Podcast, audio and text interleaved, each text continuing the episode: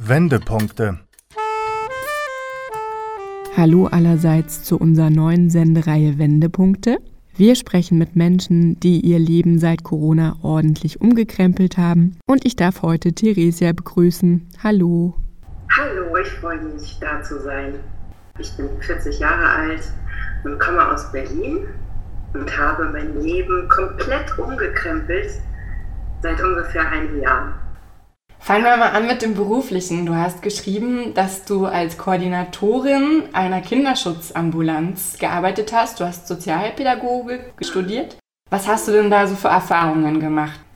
Ja, also ich habe zehn Jahre lang im zweitgrößten Klinikum von Berlin gearbeitet als Sozialarbeiterin und habe sozialrechtliche Beratung gemacht mit den Angehörigen, den kranken Patienten. Und eines meiner Spezialthemen war der Kinderschutz, so dass ich auch dann in den letzten zwei Jahren in der Kinderschutzambulanz gearbeitet habe, da angestellt war als eine der beiden Kinderschutzkoordinatorinnen. Ja, und so wie es dann sich vieles veränderte, veränderte sich dort auch die Arbeit und die Themenbereiche, die Familien, die mit ihren Kindern kamen zu besprechen und ja, die man einfach gesehen hat, dass sie ganz stark unter den Maßnahmen leiden und die Kinder krank sind davon, ne, weil sie ausgeschlossen waren aus ihrer Peer Group und viele unterschiedliche Symptome entwickelt haben. Und es war so mitunter eine Sache, die ich gar nicht gut fand, weil ich natürlich der Meinung war, dass man Familien und Kinder unterstützen sollte und sie in ihre Kraft bringen sollte, dass sie gesund sein können. Und das geschah überhaupt nicht. Kannst du uns ein konkretes Beispiel geben, wie so ein Gespräch dann aussah? Grundsätzlich geht es ja in der Kinderschutzambulanz darum, dass einfach Kinder vorgestellt werden, wo nicht sicher ist, ob sie vielleicht im Kindeswohl gefährdet sind. Und dann stellen manchmal die Lehrer, die Schulen, die Jugendämter, die Eltern die Kinder vor. Und es liegt irgendein Verdacht vor und dann war es die Aufgabe von der Kinderschutzambulanz, dem nachzugehen. Und hat auch die Ärztin die Kinder angeschaut. Und manchmal haben wir Fotos gemacht und wir haben natürlich mit den Kindern gesprochen und mit den Eltern gesprochen. Und ja, über wie es ihnen geht, in welcher Lebenssituation sie sich befinden, wie sie eingebettet sind, welche Problematiken es gibt. Und alle Eltern haben und alle Kinder haben gesagt, dass sie ja nicht in die Schule gehen können und dass es ganz schwer ist, ihre Freunde zu sehen und dass ihnen das Ganze fehlt und sie mögen auch die Masken nicht oder wenn sie sich das getraut haben oder hatten große Angst, ihre Oma umzubringen, wenn sie die Maske nicht tragen, weil ihnen das gegenüber ausgesprochen wurde und Angst gemacht wurde oder ja, einfach alles rausgefallen ist, alle sportlichen Betätigungen, Freizeitbeschäftigungen, gerade für Familien, die darauf angewiesen sind, dass ja, dass so dieses gesellschaftliche Eingebundensein sie auch hält und unterstützt. Ne? Also für uns ja genauso, für jeden eigentlich. Ne? Aber für Familien, die sowieso stärker belastet sind, war das dann natürlich noch eine viel größere Belastung.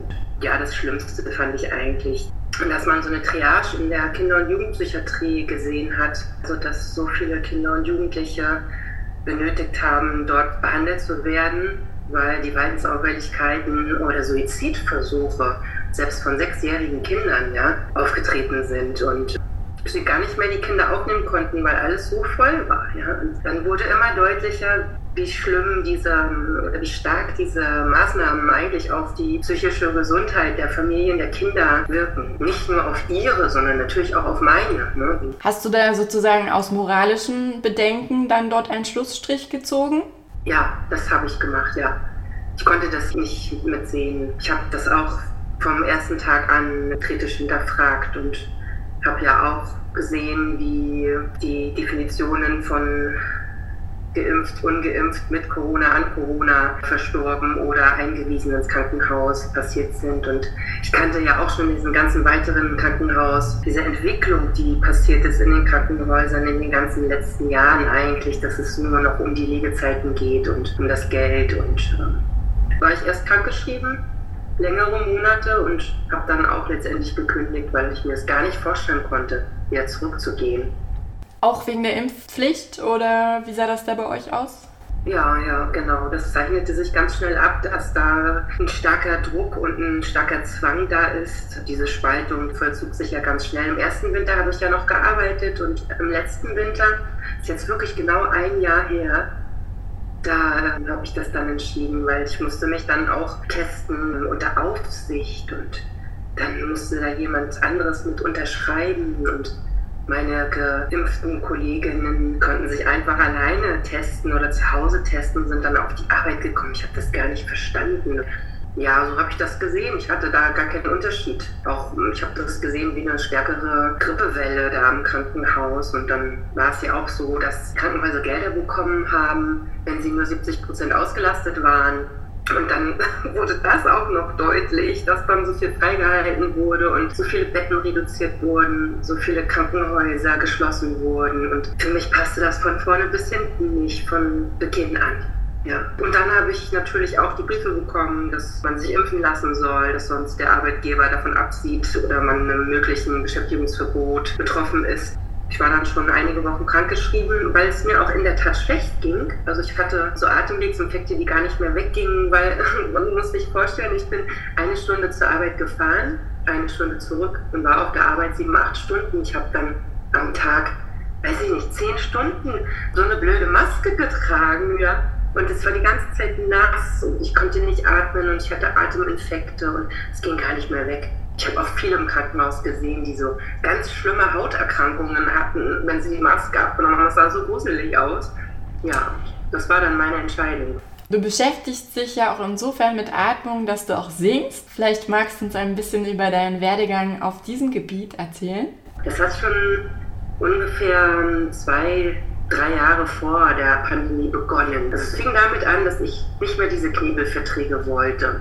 Ich wollte mehr meinen Leidenschaften nachgehen. Und ich hatte also diese Ausbildung gemacht bei meinem Lehrer Alan Ratzak und sein Opernsänger, der auch die Meloki-Technik gelernt hat. Und ich war dann, ja, bestimmt sieben Jahre beim Gesangsunterricht Stimmenbildungsunterricht bei ihm und immer so nach der Arbeit am Abend und ich war ganz kaputt und äh, hat erstmal eine Zeit gedauert, bis ich mich darauf einlassen konnte immer und ja, das hat mir ganz sehr geholfen, immer wieder in meinen Körper zu kommen und zu spüren und im Hier und Jetzt zu sein und auch meine Stimme überhaupt zu öffnen. Wie funktioniert die Meloki-Technik? Ja, also das ist eine ganz alte Technik, die aus Italien kommt von Artur Melocchi. Viele kennen die gar nicht mehr, weil die wurde dann auch diffamiert, kann man sagen. Und ja, so wie Corelli danach gesungen, Pavarotti kannte die Technik auch. Und für mich ging es darum, dass der Körper eine Säule wird, das heißt, der Klang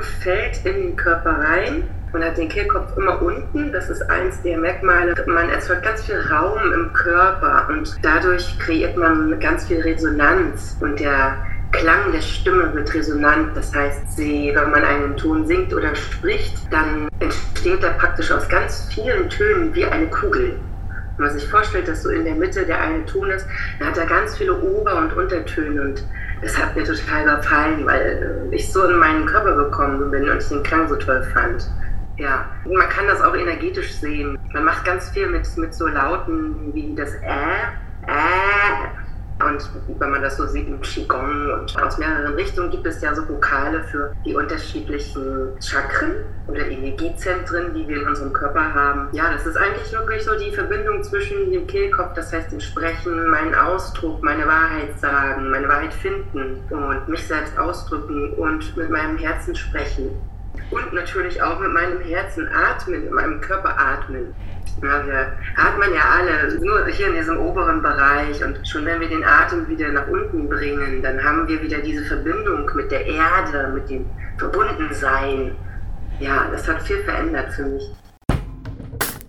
Das war eine weitere Folge unserer Reihe Wendepunkte, in der Menschen erzählen, wie sich seit Corona ihr Leben verändert hat. Immer mittwochs um 15.30 Uhr hier bei Radio München. Verantwortliche Redakteurin ist Isa Metzer.